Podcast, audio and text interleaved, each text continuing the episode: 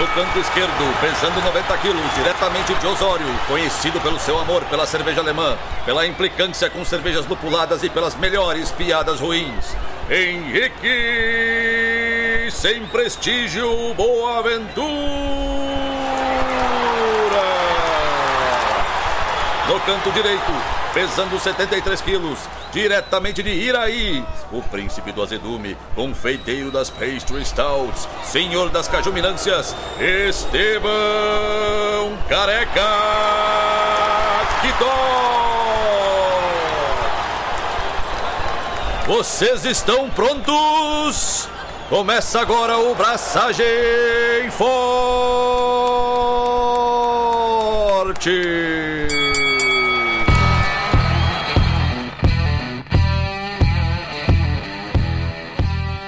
E aí, galera? Estevão da Suricato aqui. Alô, Loite, Henrique Boaventura e malte torrado não é só retoque de cor. Né? Não é só pinceladinha de cor. Ouviram? Ouviram? Vocês? Estamos aqui, gente, iniciando mais uma manhã linda, maravilhosa, diretamente da Patagônia brasileira, onde temperaturas pesadíssimas, abaixo de zero, não, abaixo de zero, não, mas abaixo de 10 graus, estão nos fazendo pequenos picolés para fazer essa gravação. E estamos aqui para falar sobre, mais uma vez, malte. Só que dessa vez, malte torrado. Os maltes torrados. A família de maltes torrados. Programa 156. Mas antes disso, conte-me, Estevão. Conte-me suas aventuras de quase um Marco Polo brasileiro andando pela América Latina. Ah, cara, foi divertido.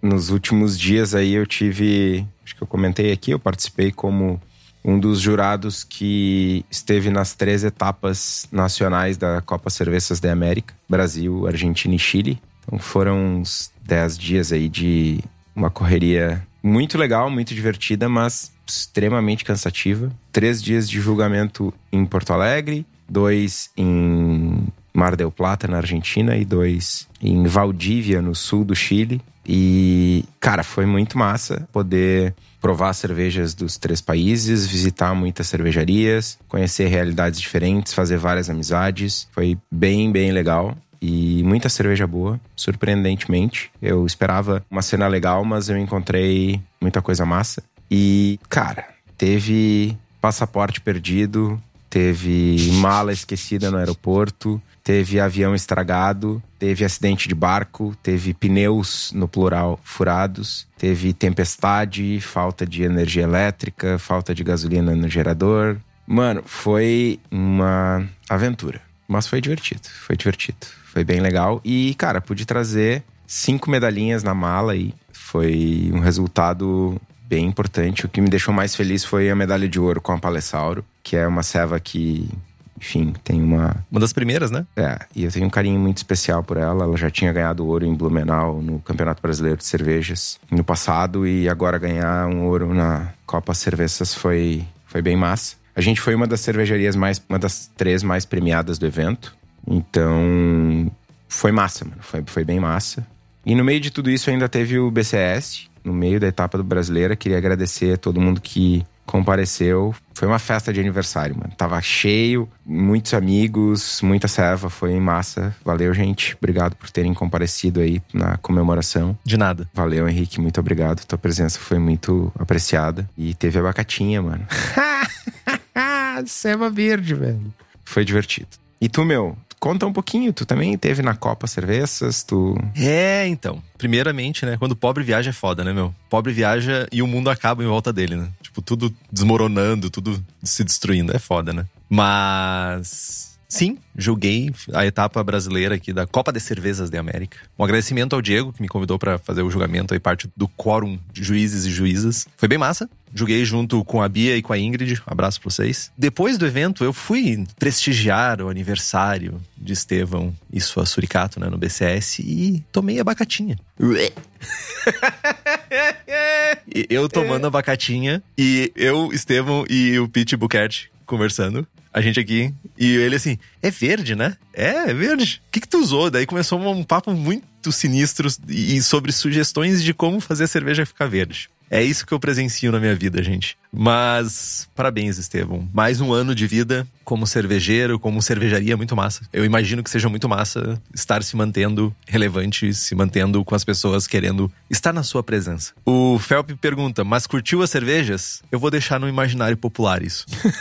eu, eu não vou me pronunciar sobre isso. Também aí, saindo desse mundo, né, de julgamentos e de papagaiadas e tudo isso, eu terminei a leitura também tentando gabaritar a série de Classic Beer Styles, ou Classic Style Beers, não lembro o nome da série de livros. Terminei a leitura do Hellis. Cheguei no vigésimo livro do ano, tô numa média bem boa, tô feliz com isso. E eu tinha me colocado como uma meta de aprender um pouquinho mais sobre a história do Brasil esse ano. E eu tô lendo a coleção Brasilis, eu acho, Terra Brasilis, do Eduardo Bueno Peninha. E tô me divertindo bastante. E é muito massa conhecer um pouco mais da história, por mais que ela seja triste em vários momentos, mas conhecer a nossa história é importante pra gente não repetir ela. Então, fica a dica para quem não conhece a história do próprio país que vive, como eu. Eu não sabia absolutamente nada. E entender um pouquinho mais, mesmo que seja de uma, uma, uma literatura menos profunda, uma literatura ainda que toque de uma maneira um pouco rasa em alguns temas, mas conhecer minimamente é mega importante. Então, fica a dica, não necessariamente precisa ser do Eduardo Bueno. A verdade é que eu não tô ganhando nada com isso. Paga nós, Peninha. Paga nós, Peninha. Vou dar uns berros. Fala sobre nós aí no teu podcast que já pagou a conta. Pode falar mal também, não, não tem problema.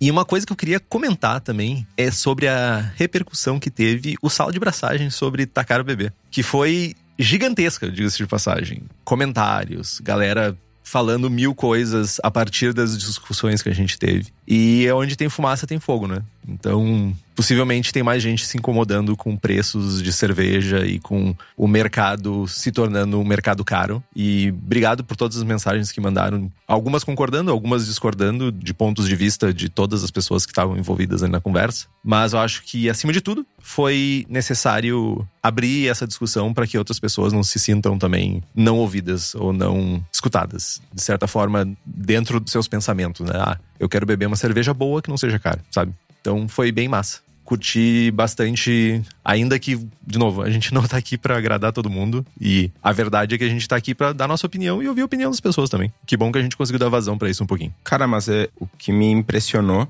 me deixou feliz, na verdade. Muito da repercussão do Sala é que em outros momentos a gente tinha trazido opiniões polêmicas, digamos assim, e o pessoal ficou chateado conosco, né? Tipo, ah, o Estevão é o idiota porque ele falou que eu sou feio e bobo. Beleza. Dessa vez a repercussão foi mais em tom de debate. Eu não vi pessoas, tipo, ah, o pessoal do, do Braçagem Forte veio e falou um monte de merda. Não.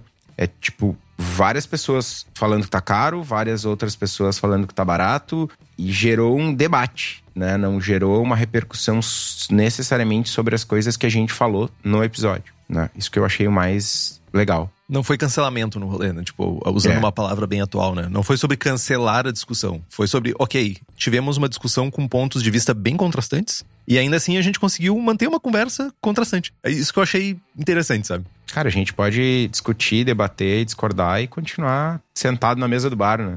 É sobre cerveja, cara. É uma coisa legal. Uma coisa que a gente gosta. A gente tá aqui pra falar disso, né? A gente, sei lá, não tá falando de política, né? Política devia ser assim também. Ontem eu escutei um comentário de uma pessoa que, ah, futebol, religião e política não se discute. Eu, Mano, é por isso que a gente tá na merda que a gente tá, tá ligado? Eu não posso falar de política. Porque as pessoas tratam a política como futebol, tá ligado? Entendi teu ponto. Mano, tu não tem que torcer pra porra do teu político, tu tem que cobrar ele pra ele ser melhor, tá ligado? Se o teu político tá fazendo merda, eu tenho que falar mal e tu tem que concordar comigo porque ele tá fazendo merda, mano. Seja ele de esquerda, direita, de centro, do que for, tá ligado? A gente tem que ter maturidade suficiente pra poder discutir política e pra poder dizer não, o candidato A é um merda porque ele roubou, o candidato B é um merda porque ele matou, o candidato C é um merda porque ele é, sei lá, ele é um idiota, tá ligado? Só que a gente trata a política como futebol. Em épocas próximas de eleição, leiam, leiam mais, escutem todos os lados, eduquem-se, vão conscientemente pras urnas, gente. Encerra-se o serviço, o horário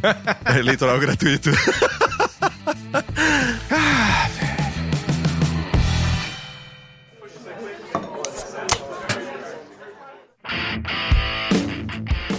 Vamos lá então, gente. Esse é o programa número 156, Maltes Torrados. É o nosso terceiro programa da série de maltes. Como vocês já sabem, a gente tá numa sequência de séries aí e falávamos mais cedo fora do ar que teremos ainda séries, ó, a promessinha. Zé Promessinha, começamos cedo. Não, vai ter. Isso vai ter. A gente não sabe quando. Série de levedura e série de água. Já fizemos a série O Será que Deu Ruim, que foi, né, enfim, precursor dos episódios semanais do Braçagem. Tivemos a série de lúpulos, tivemos a série de volta ao início. E agora a gente tá numa série focada em malte, né? A gente sempre fala sobre isso e tal. Mas a ideia é aprofundar um pouco mais. Né? A gente teve o episódio Introdução em Malte Base, que foi 148. Os maltes Crystal e Caramelo no 153. E agora estamos começando o 156 sobre maltes torrados. Ainda tem o episódio de maltes especiais barra diferentosos no programa 160. Análise de fichas técnicas no 164. E substituição de maltes, que provavelmente será o 168. O jovial engano, a jovial inocência de que quando a gente iniciou com Será que Deu Ruim era vamos fazer um programa curto. Aí a gente libera um programa, mas a gente faz de uma maneira curtinha, meia horinha.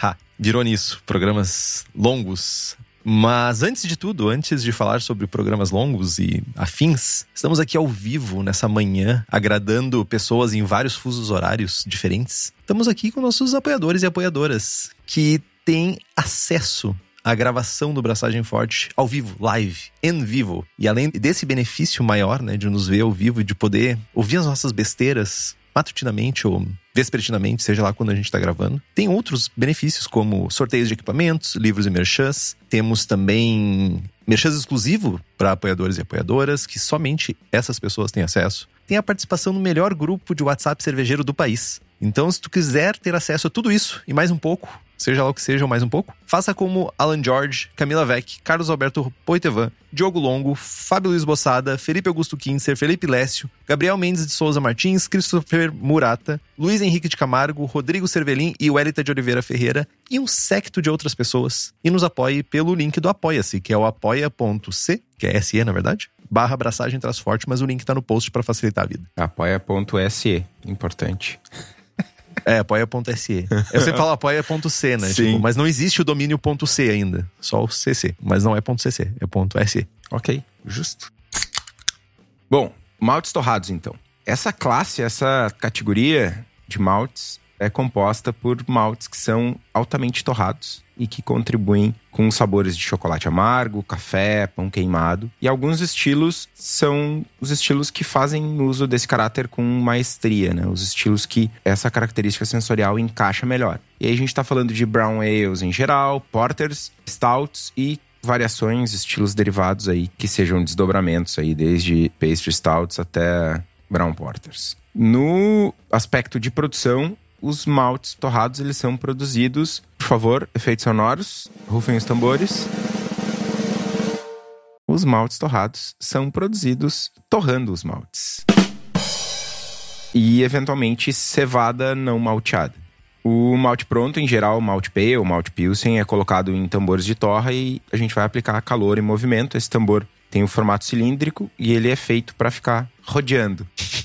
Girando, é tipo o peão da casa própria. Ele fica girando constantemente. E esse movimento faz com que os grãos sejam movimentados internamente e que a torra seja homogênea. Vai ter uma aplicação de calor aí diretamente, normalmente fogo de gás. E aí, uma vez que a temperatura que a gente precisa para fazer essa torra varia aí de 260 a 315 graus, então tem que ser fogo mesmo. E aí, dependendo do tipo de malte, esse processo dura aí de duas a quatro horas. Importante a gente pontuar que é um processo perigoso, dramático, porque o malte pode pegar fogo. E aí tem alguns tambores de torre, inclusive mais modernosos, que tem a possibilidade de que seja adicionado um pouco de umidade para evitar fumaça e fogo. E ao contrário dos maltes caramelo, esse grupo de maltes ele é mais seco, né? E tem um sabor, tem uma nota um pouco mais adstringente. Queria comentar, eu tive a possibilidade de ir na maltaria da Weirman, em Bamberg, que faz o malte torrado. Trouxinha. Eu não tenho medalha, não tenho cervejaria, mas tipo, eu tenho que contar vantagem de alguma coisa. E lá foi bem interessante, porque eles fazem todo o processo, né? Desde da malteação da cevada até a torra é feita, sabe, em tambores. Então, pela explicação que foi me dada pela pessoa que estava fazendo lá o tour, É gigantesco o tambor que faz a torra. Gigantesco. E tem mais de uma maltaria, né? Ali era uma das maltarias que faz um dos tipos, alguns dos tipos de maltes. E é gigante. E é tipo aquelas torradeiras, não sei como é que chama, torrefações para café, assim. Inclusive tem um lugarzinho, assim, onde tu tira uma amostra para ver como é que tá o malte, assim, tipo, que é uma gigante de uma vara que entra dentro do tambor lá e tu consegue ficar tirando amostras para ver como é que tá a torra. E é um processo mega, tipo, não pode tirar foto, é tudo super, super mega controlado porque tem muita tecnologia ali sobre o como é gerado o malte da Weirmann, né? A Bris vai gerar outro tipo de malte. Na verdade, vai tentar gerar semelhanças, mas vai ter outro processo que pode ser mais caro, pode ser mais barato. A própria Castle vai ter os seus maltes também, que pode ser mais barato, mais caro. Então, cada maltaria tem seu processo e o seu segredo e tentam manter dessa forma o máximo possível. É bem divertida a visita, diga-se de passagem. Um dia visitarei, mas enquanto eu não posso visitar a Weirman, eu posso ir na cerveja da casa e comprar Weirman, Bris e toda sorte de maltes torrados para fazer as minhas porters, stouts e papagaiadas escuras aqui no Brasil. E hoje não necessariamente hoje, mas a cerveja da casa tá com kits de insumo de cervejas de trigo com descontos imperdíveis. 15% a prazo e 20% de desconto pagando à vista. Tem American Wheat, Weiss Beer e Wheat Beer. Então corre no site, faz o teu pedido usando o cupom SEVATRIGO, tudo junto e maiúsculo, e garante os teus até 20% off no site cervejadacasa.com. E para quem é da região metropolitana de Porto Alegre, é só dar um pulo no espaço da Cerveja da Casa, na rua Paracatu 220, no bairro Igara, em Canoas. E lembrando que as receitas do Braçagem Forte estão lá também: American IPA, Double IPA, Haze IPA, American Porter, Goza, Ordinary Beer e Rauch Beer. Então corre lá no site, garante a sua, garante a tua e o link tá aqui no post. Garante a sua, a tua, a vossa. Vai, usar todas as pessoas. ai, ai, a gente. Ai, coisa boa, não, uma risada. Tipos de maltes torrados. Apesar de a gente ter uma variedade, né? Muita variedade, na verdade, de maltes torrados no mercado, de certa forma, eles compartilham algumas características e até mesmo nomenclaturas, até para serem mais facilmente vendidos, né? Geralmente eles podem ser usados em pequenas quantidades para fazer ajuste de cor. Não é o, uso principal, mas pode ser usado, por que não? Ainda que mesmo essa pouca quantidade em alguns desses maltes torrados, eles também contribuem com sabor e aroma. Então é um cuidado que a gente precisa ter. A grande maioria vai ajudar a ter retenção de espuma. Isso é uma característica de maltes torrados. Ajuda a construir uma espuma, não vai ser o principal fator, mas ajuda na construção. Os sabores eles vão variar, mas geralmente ficam dentro de descritores mais comuns de coisas escuras como chocolate, chocolate escuro, chocolate amargo, café, café passado, café expresso, café com leite, e até de grãos torrados ainda, indo para torra realmente que a gente está falando. E muitos vão secar a cerveja, vão trazer secura para a cerveja, quebrando do soro e deixando o final mais limpo. Hein? Quando a gente pensa em Irish Stouts, por exemplo, é justamente essa qualidade que a gente está falando, aquela secura final da cerveja que a cevada torrada traz.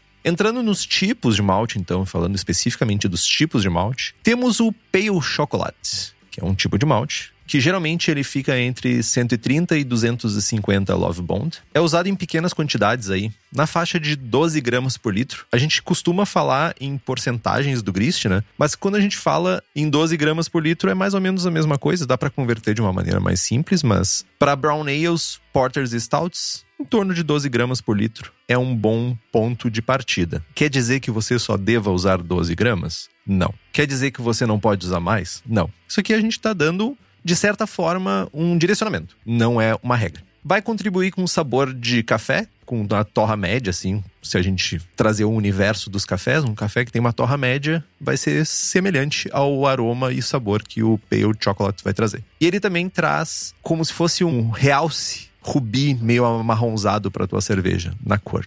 Indo para o malte chocolate, aí não mais pale chocolate, e sim malte chocolate, ele tem entre 300 e 400 love bond, Geralmente também é usado entre 12 gramas aí por litro para fazer brown ales ou fazer outras ales inglesas. E se a gente usar uma proporção muito maior, a gente já entra na casa de 25 gramas, a gente pensa em porters e stouts. Então a gente, olhando para 12 gramas, brown ales fazem isso, fazem esse uso. Se a gente olhar para 25 gramas, a gente está olhando para o uso que porters e stouts fazem para o mesmo malte. Então, o mesmo malte com proporções diferentes para estilos diferentes. Ele vai trazer sabor de chocolate, café agridoce e notas mais suaves de tosta. como se fosse uma nuance extra nas camadas que a gente tem na nossa cerveja, né? E traz uma contribuição de cor de tipo um rubi profundo, assim, quando tu olha contra a luz, tu consegue ver um realce meio rubi, principalmente nas bordas do copo a gente consegue ver isso. Uma coisa importante é que o malte chocolate, em quantidades muito altas, não vai fazer tua cerveja ter sabor de chocolate que eu acho que é um dos grandes enganos que a gente tem quando a gente usa o malte de chocolate. Ele traz essa falsa impressão de que quanto mais a gente coloca, ah, eu quero fazer uma Chocolate Imperial Stout, eu vou carcar a mão no malte de chocolate.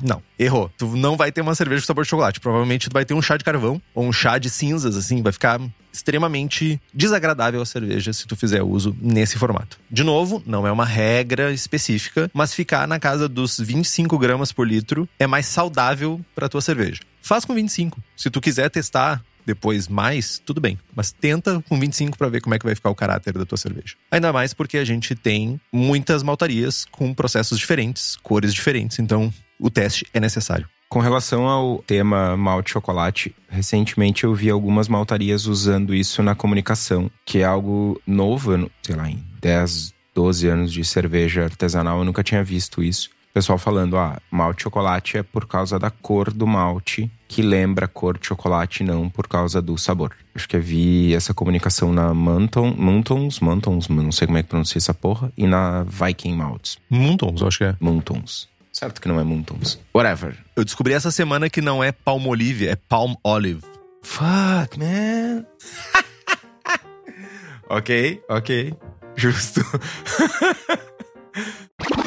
Enfim, era só isso. Tem algumas maltarias que já estão falando sobre malte chocolate não ter sabor de chocolate. Malte cor de chocolate deveria ser então, né? Mas estrago feito já tá feito, né? Infelizmente. É. E temos o malte black The Bitter.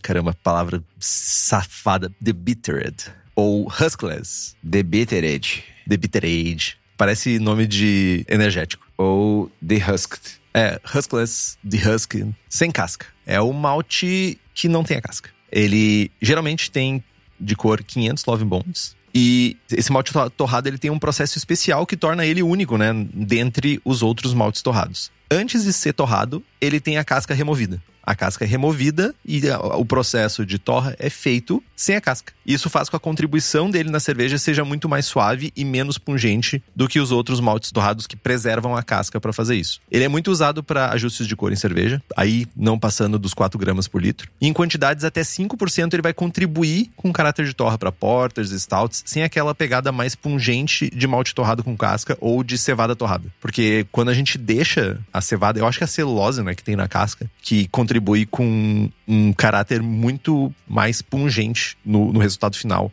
do que se tu tirar a casca e só torrar o amido, no caso. Tu queria falar, Estevão? Não, eu só ia comentar que tem variedades sem casca e tem variedades descascadas, que são coisas levemente diferentes. E algumas maltarias, algumas não, várias usam isso como diferencial competitivo. É que teoricamente o malte polido de cascado, ele ainda preserva algum caráter de adstringência, dessa pungência, desse acre e tal. Mas na prática eu vejo uma diferença muito mais significativa entre o sensorial do tipo de malte mesmo do que essa diferença de ter ou não ter a casca. Para ficar num exemplo clássico assim, Tipo, um Carafa 3, para mim é muito mais. Carafa 3 é o malte mais torrado da Weirman. Ele tem uma diferença sensorial significativa pro malte black da Castle, por exemplo. Muito mais do que a diferença de ter a casca ou não ter a casca.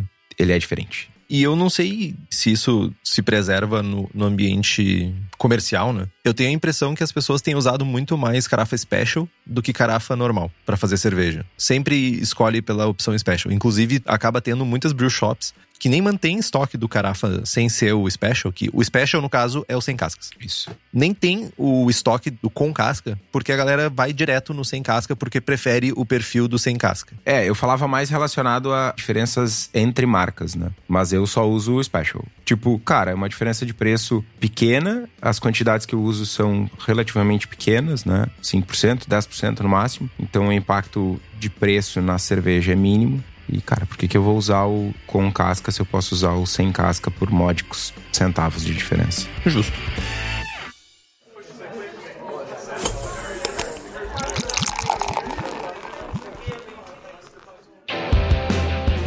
Black Wheat Malt, malte de trigo. A cor vai variar entre 500 e 550 Love Bond. Basicamente é o mesmo processo de malte black, mas usando trigo ao invés de cevada. Como o trigo não tem casca, esse malte pode ser torrado em níveis mais altos que a cevada, sem tanta contribuição de amargor, traz sabor de café e pode ser usado nos mesmos casos que tu usaria um malte black. É comum achar esse malte por aqui, Estevão? Comum, comum não é, mas eu tenho visto com frequência nas homebrew shops, assim. Certamente não é um malte que tu vai ligar para abrir o shop e dizer, cara, me manda 5 quilos e o cara vai ter disponível. Me dá um Black Witch. Esse tipo de disponibilidade e de cuidado com o cliente tu só encontra na cerveja da casa, né? Mas algumas outras homebrew shops tem também.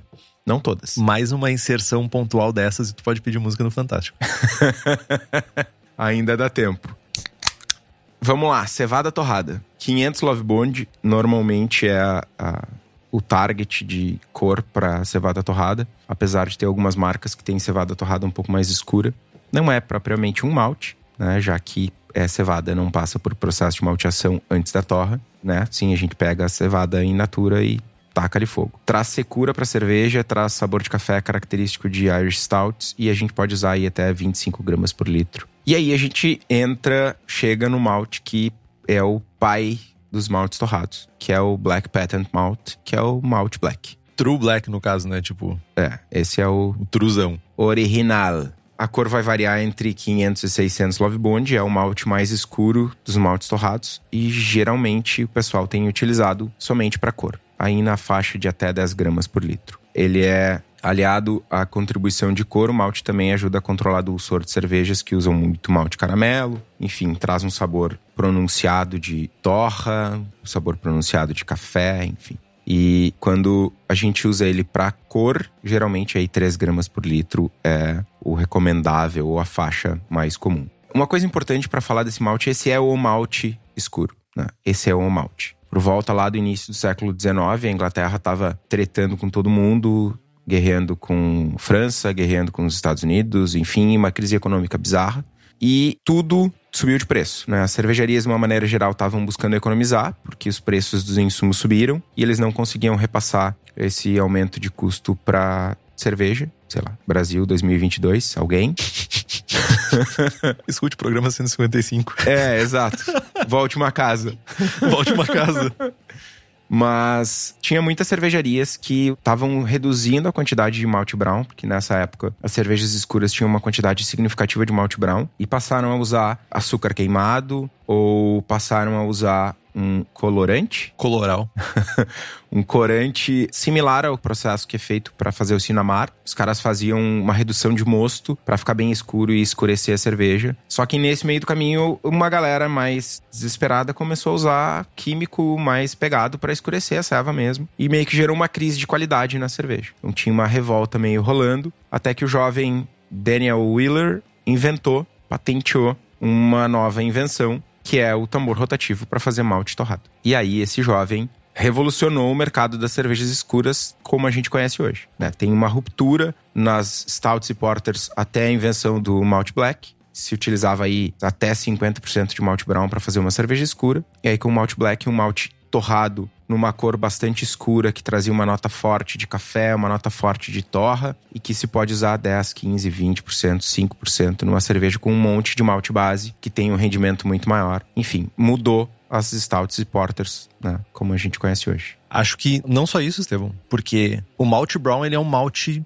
que deu errado, né? Ele é um malte não homogêneo. É um malte que tem a grande sacada dele é não ter sacada é um malte que não tem uma homogeneidade na produção, sabe? Tu tem pedaços ou partes do teu lote que vão estar tá com características diferentes. E um dos das grandes sacadas dessa invenção foi literalmente ter homogeneidade na produção de malte. Então, tu conseguia gerar cervejas escuras com uma quantidade de malte correta, sempre repetindo o processo, e que a gente não tinha com malte brown. E um parênteses também que a gente associa muito a Alemanha a revoluções, né, da cerveja, de produção e tudo isso. Mas as boa parte, para não dizer quase todas as revoluções referentes a malte vieram da Inglaterra. Inclusive, as cervejas Pale que a gente tem hoje aí, as lagers, Pale Lagers, todas elas vêm do fato do Sedelmeier e do Dreher ter feito uma viagem para Inglaterra e descoberto que tinha como fazer malte mais claro usando um processo diferente para secar malte. Então, mundo dá volta. Né?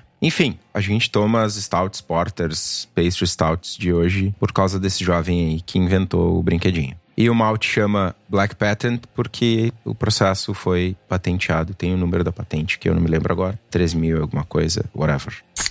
Avançando na pauta, para quem está acompanhando atentamente a série, pode ter notado uma coisa interessante entre o programa 153 e o programa de hoje. Certo que ninguém notou. notou que demorou e notou é. que teve um programa tretoso no meio. É, mas em geral os maltes, a cor né, dos maltes caramelo, crystal, termina aí na faixa dos 100, 120 Love Bond e depois a gente tem outros maltes que vão pular lá para a faixa dos 200 Love Bond. Esse meio do caminho entre 70 e 200 é uma faixa nomeada pelo Randy Mosher, é conhecida como Harsh Zone ou zona que produz maltes que precisam de cuidados redobrados no uso para não estragar a cerveja. Isso acontece porque esses maltes eles podem trazer sabores indesejados, principalmente se a gente utilizar esses maltes em grandes quantidades. Dentre os sabores indesejados, acre, amargor pronunciado, queimado, açúcar queimado. Isso não quer dizer que não tenha malte nessa faixa, só que é, é bem mais raro né? Como, por exemplo, caramelos crystal escuros na faixa aí dos 100, 120 Love Bond, Special B na faixa de 140, 150, maltes light chocolate ou pale chocolate na faixa dos 160, 170. Tem, mas é menos, né? Não é tão comum. Essa palavra harsh, né? A gente tá muito associada no nosso dia a dia a lúpulos, né? Mas tem uma coisa que não tem harsh nos lúpulos da Hops Company. Olha, pode carcalhar a mão, pode botar de carrinho de mão lúpulo em cima da tua cerveja, que não vai trazer harsh, porque a Hops Company é especializada em fornecer lúpulos selecionados diretamente de fazendas para cervejarias aqui no Brasil. Eles visitam os produtores, buscam novas variedades e lotes que se destacam sensorialmente. E caso você, cervejeiro profissional, tenha interesse nos lúpulos da Hops Company, entre em contato pelo site da Hops Company, que é hopscompany.com, ou pela página da empresa no Instagram, que é o arroba Hops Company. E compre esses lúpulos maravilhosos e faça cervejas diferentes diferentes, com lúpulos diferentes. Não faça com citra e mosaic e sei lá o que mais, que tem toda esquina.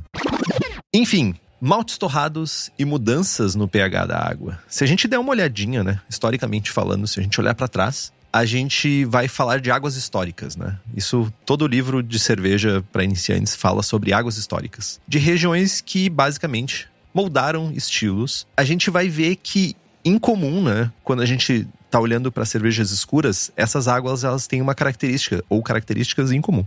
Praticamente todos os estilos que usavam maltes torrados ou altas cargas de maltes torrados foram desenvolvidos em regiões que tinham uma água com alto teor de bicarbonato. É uma coincidência? I don't think so. Não, não é. É ciência, gente. Isso é ciência. Aquela coisa que a gente ignora às vezes. A água de regiões como Londres, Munique, Dublin, respectivamente, tem 100, 170 e 310 ppm de bicarbonato. E elas são muito alcalinas. Geralmente elas estão aí na faixa de 7,5.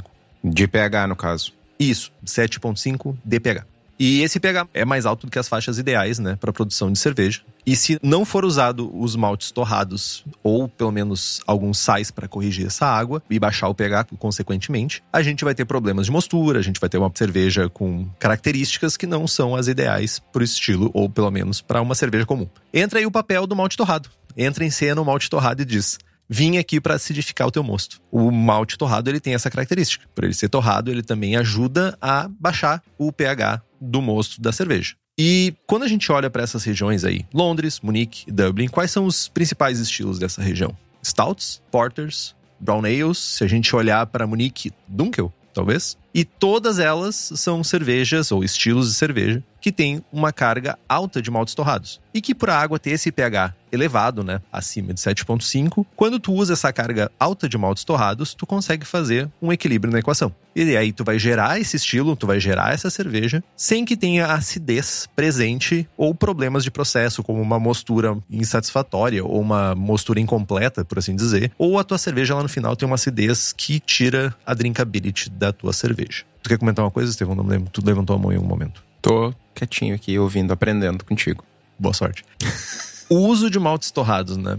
Agora a gente já fez um apanhado de. A gente olhou para história, a gente olhou para variedades, a gente olhou para processo, mas como que a gente realmente usa o malte torrado nas nossas cervejas? A maneira mais comum é como qualquer outro malte. É usar os maltes torrados diretamente na mostura. Quando a gente inicia o processo né, de mostura, a gente vai lá, junto com todos os outros maltes, a gente vai moer, vai colocar todo mundo junto lá e vai fazer a mostura. É o caminho mais fácil, mas a gente precisa de certos cuidados nesse processo. Dependendo da quantidade de malte torrado e a água que tu estiver usando, né? Se ela tiver, por exemplo, um teor baixo de carbonatos, tu vai ter um impacto no pH. Vai ficar muito baixo o pH fora da faixa ideal. Que aí a faixa ideal a gente está falando aí 5.2, 5.3, 5.6. Se tu não tiver um controle, vai baixar consideravelmente. Então, esse pH mais baixo ele vai ser levado para a fervura. Primeiro, ele vai causar uma dificuldade de conversão na tua mostura.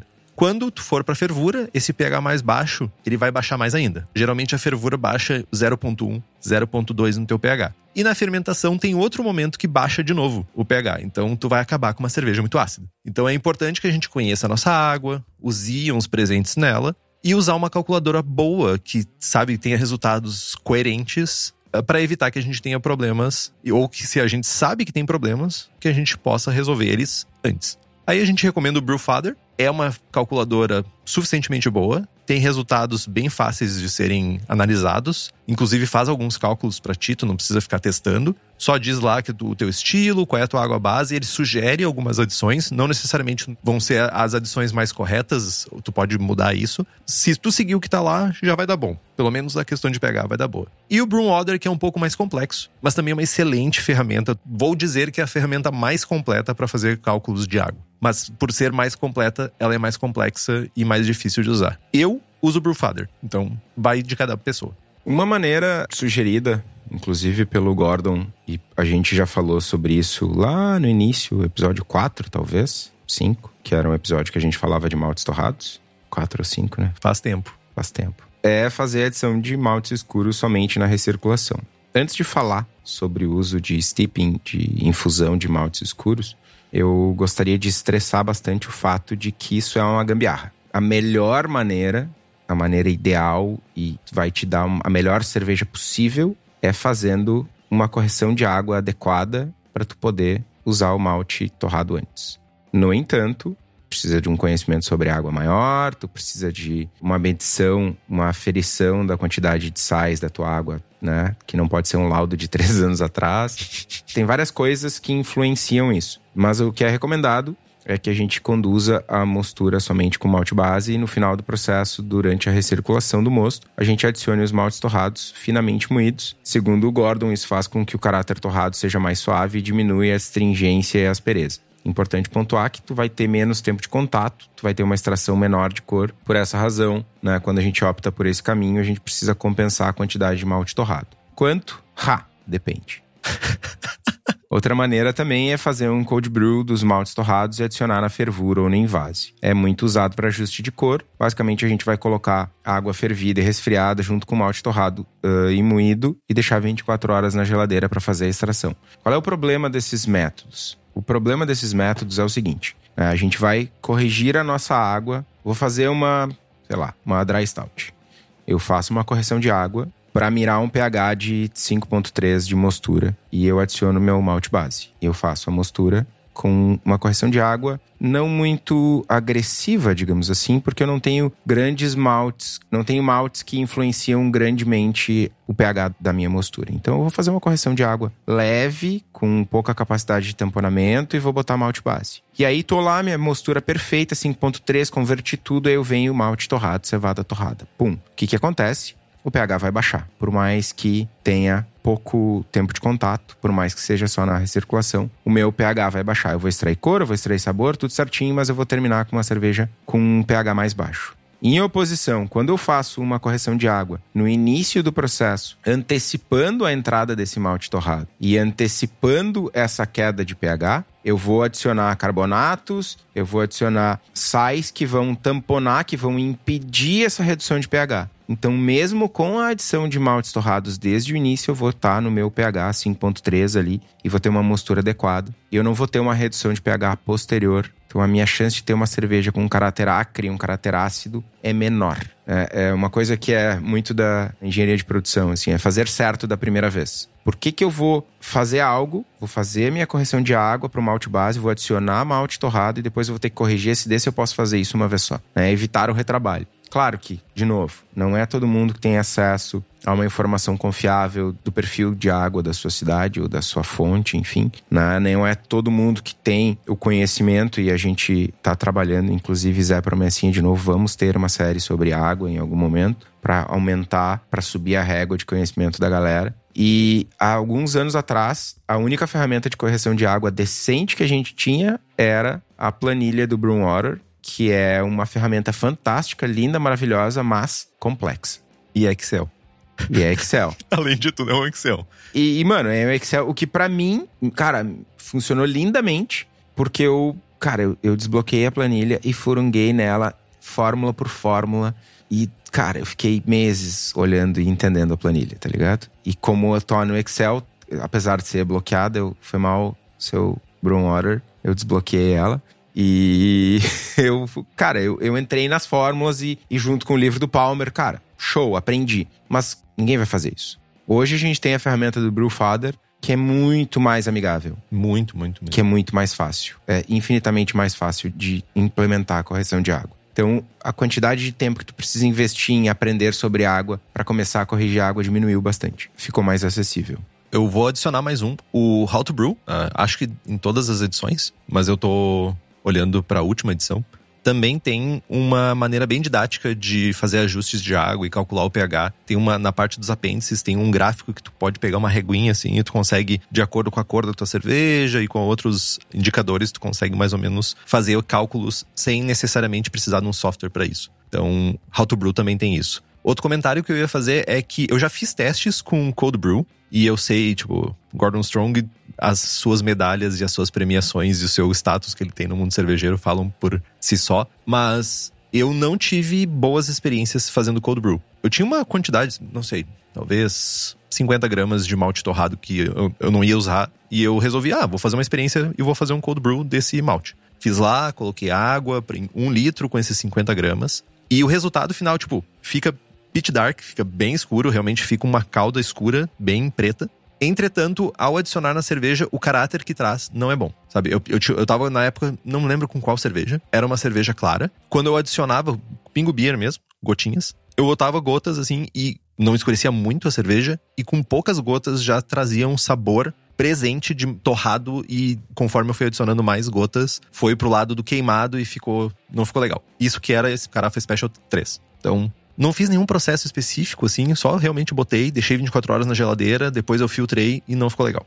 Enfim, cada um faça da maneira que acha melhor, eu só queria trazer esse conhecimento empírico de como foi o meu processo. E Douglas Martins trouxe que não sabe se é no, no Water ou no Tasting Beer que maltes torrados intermediários podem acidificar mais o mosto do que os maltes mais torrados como o Black. Na verdade, todos os maltes tendem a acidificar o mosto de alguma forma, porque eles vão ter, fazem um buffer, né? E vão baixar o pH da tua cerveja. Mas maltes acima do base, tipo maltes caramelo, maltes amber, eles já normalmente têm mais teor ácido do que os malte base. Mas, digamos, não vou dizer teor ácido, mas mais capacidade de acidificar o mosto do que maltes base. Mas eu não sabia dessa informação. Vou buscar isso para ver se procede. Ainda falando sobre maltes e suas respectivas contribuições, a gente tem uma diferença na cor da espuma. Né? Não tem um. Pelo menos a gente não encontrou uma justificativa direta escrita do porquê maltes torrados diferentes têm resultados diferentes na cor da espuma. Cevada torrada normalmente vai fazer com que a gente consiga uma espuma mais branca, não necessariamente totalmente branca, mas tem um com o contraste da cerveja preta, né? Parece aquela espuma clássica de dry stouts, branca, por causa do uso de cevada torrada. E outros maltes escuros contribuem com cor bege, marrom, né? essa cor bem mais escura para a espuma. E mesmo não tendo poder diastático no malte torrado, a gente ainda vai ter alguma coisa de açúcar para ser fermentado no mosto. E isso nos leva a uma pergunta importantíssima, que é: fermentaremos este mosto com o quê? Não sei. Mas o que eu sei é que a levedura certa tu encontra na Levtech que, além de leveduras para cerveja, tem bactérias, bretanomices e leveduras para outras bebidas, como hidromel, cidra, whisky, cachaça, e com um atendimento ímpar no mercado cervejeiro. E para ti que é profissional, a Levtech oferece ainda mais de 50 tipos de levedura, consultoria em boas práticas de fabricação, controle de qualidade, montagem de laboratório, treinamento de pessoal e um banco de leveduras. Então, entra lá em levtech.com.br e faz as tuas compras.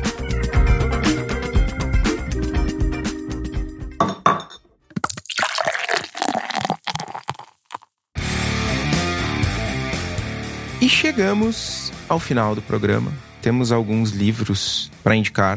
O Malt, do John Mallet, o How to Brew, do Palmer, o Mastering Homebrew, do Randy Mosher e o Brewing Better Beer, do Gordon Strong.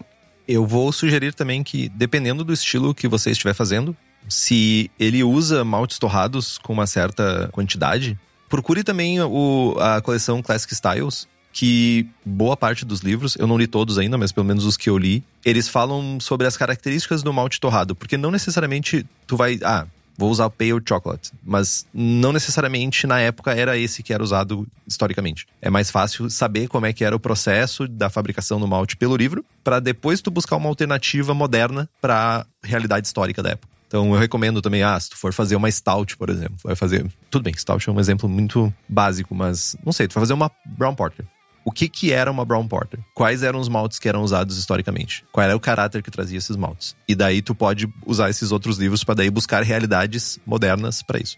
Antes da gente encerrar, eu queria fazer um disclaimer forte aqui, que é bem comum, bem comum a gente enxergar por aí conteúdos ou, ou de certa forma a gente ser induzido a ter medo de usar malte escuro. Ah, o malte torrado dá acidez. Ah, o malte torrado dá queimado, dá, dá acre, dá cinza, dá isso, dá aquilo. Ah, não pode usar malte torrado, tem que usar só na recirculação. Ah, é porque se tu usar malte torrado, ah, isso, aí aquilo. Cara, o malte torrado, o malte black principalmente, ele é um malte que ele é vítima desse medo moderno. Cara, ele é o malte que criou as stouts e porters que a gente bebe hoje. E eu arrisco dizer que ele é um malte essencial para fazer esses estilos que ele sim vai trazer uma nota de torrado, sim, ele vai trazer um pouco mais de adstringências, tudo isso. Mas, cara, quando a gente usa da maneira correta, ele é essencial. A gente tem que perder o medo de testar e de usar e perder a preguiça, principalmente, de ler e de pesquisar e de entender como que a gente tem que usar o malte torrado. Ah, vou fazer uma cerveja 100% trigo. Ah, é impossível. Não, não é impossível, mano. Vai entupir? Vai. O que, que tu pode fazer para evitar que a tua filtração fique entupida? Ah, tu vai usar enzima, tu vai usar casca de arroz, tu vai pesquisar alternativas para fazer um negócio um pouco mais extremo. Da mesma forma, o malte torrado. Posso usar o malte torrado? Claro que pode, deve. Tem estilos que são necessários, né? Enfim, é só pra gente perder o medo e testar e o outro lado da moeda é que, ok, usei 42% de malte torrado na minha Robust Porter, sei lá, não é mais Robust Porter, minha American Porter, e deu ruim. Quando alguém te disser que deu ruim, escuta e avalia o teu processo e volta, sabe? Faz essa interação. Produz a cerveja, né? Ficou bom, ficou ruim, avalia, volta, corrige, faz de novo. Eu tô bem feliz na cervejaria com as lagers nada a ver com cervejas escuras, mas eu tô repetindo. Tem lagers escuras. Ok, mas eu tô fazendo lagers claras. Apesar de ter ganhado uma medalhinha com a Baltic Porter com Amburana, mas as lagers claras são os lotes que eu tenho repetido. E eu tenho conseguido fazer pequenos ajustes. E muitas vezes eu tenho identificado mais de um tipo de correção diferente e eu tenho optado por não corrigir tudo ao mesmo tempo. Tipo, ah, eu quero um pouco mais de amargor e quero deixar a cerveja um pouco mais seca, beleza. Primeiro eu deixo ela mais seca, depois eu adiciono num lote subsequente para conseguir isolar o impacto dessa modificação no meu processo e na minha cerveja. Então, cara, tu usou muito malte torrado e a tua stout ficou amarga e ácida. Beleza corrige pH primeiro, num lote seguinte tu corrige a quantidade de malte, ou o contrário, enfim. Não percam o medo de testar e fiquem de ouvidos abertos para as críticas para as cervejas de vocês. Quando alguém critica a cerveja de alguém, as pessoas não estão dizendo que vocês são feios e bobos, só que a cerveja de vocês está ruim. Faz parte para mim e para vocês. Ou que não tá o ideal. Não necessariamente ruim, mas que não tá ideal. É, enfim, ruim. Deixa eu fazer um adendo aqui que o Douglas Martins trouxe o serviço pra gente. Muito obrigado, Douglas. Você fez o nosso trabalho. Na verdade, a informação é dividida entre o Water e o Chururu Tasting Beer. Uh, acho que é o Tasting Beer. Segundo o Tasting Beer, na verdade, segundo o Water, eu acho. Não, Tasting Beer. Que é quanto mais os maltes escuros mais escuros, eles são o que menos impactam no pH. E no caso, quanto menos escuros os maltes torrados, mais eles impactam. E outra parada que também é interessante aí é do Water é que, segundo o Water, tá? A acidez aumenta nos maltes que são esses maltes Cuned maltes, que são os maltes que a gente usa, malte base e maltes caramelos. Eles aumentam conforme a cor, ou seja, quanto mais escuro o malte caramelo, a acidez aumenta e no caso do malte torrado, quanto mais torrado, menos acidez. Então, para dar o serviço completinho aí. Então, tipo, tu vai ter quanto mais pro lado da escuridão estiver o malte torrado, mais distante está da acidez. E quanto mais clarinho o malte torrado, mais próximo ele está de acidez. Então, é isso. Obrigado pela mão aí, Douglas. Mas eu só queria complementar essa informação do Estevão de testes. Se tem um malte que é, é sobre testes, é malte torrado, tá? Eu me lembro uma vez que eu fiz uma Imperial Stout, eu acho que foi só Mary's Otter e, sei lá, 30% de malte torrado. Eu não lembro exatamente qual malte torrado que eu fiz agora. Foi uma bela cerveja para jogar fora. Porque não sei, não sabia o que eu tava fazendo direito na época. Nas primeiras cervejas, foi lá. Peguei o Brewing Classic Styles e tinha uma receita semelhante e, tipo, disse assim: lá vai. Se Jamil disse, quem sou eu pra dizer o contrário? E deu ruim. E tá tudo bem. Depois a gente faz de novo. É na época. Mas agora a gente tenta não botar fora, mas a gente bebe. Tem álcool. Então é sobre experiência mesmo. Testem. Temos o programa, Estevão? Temos. Então, compre os livros que estão no post. Nós ganhamos uma porcentagem e você não gasta um centavo a mais por isso. Compre também as camisetas do Braçagem Forte na nossa lojinha. O link tá lá no site. Também temos esse boné maravilhoso. Curta nossa página no Instagram e assine o feed se você usa esses agregadores de podcasts aí que tem feed, pá, pá. Estamos no Spotify, Google Podcasts, Deezer. Se você gosta do nosso programa e quiser fazer um review no iTunes, que lá tu pode botar uma frase bonita para nós ou dar estrelinhas, cinco, sempre cinco estrelas no seu agregador de podcast favorito, tipo Spotify Deezer, é muito importante para nós porque a gente consegue mais de longe, a gente consegue ganhar tração nos ouvidos das pessoas. Compartilhe os episódios com seus amigos. Tem dúvida, sugestão de pauta, crítica, quer anunciar a sua empresa ou seu produto? E-mail para contato@abraçagemforte.com.br ou mande uma mensagem para nós no Facebook. É isso, Estevão. É isso. Braçagem forte. Braçagem forte.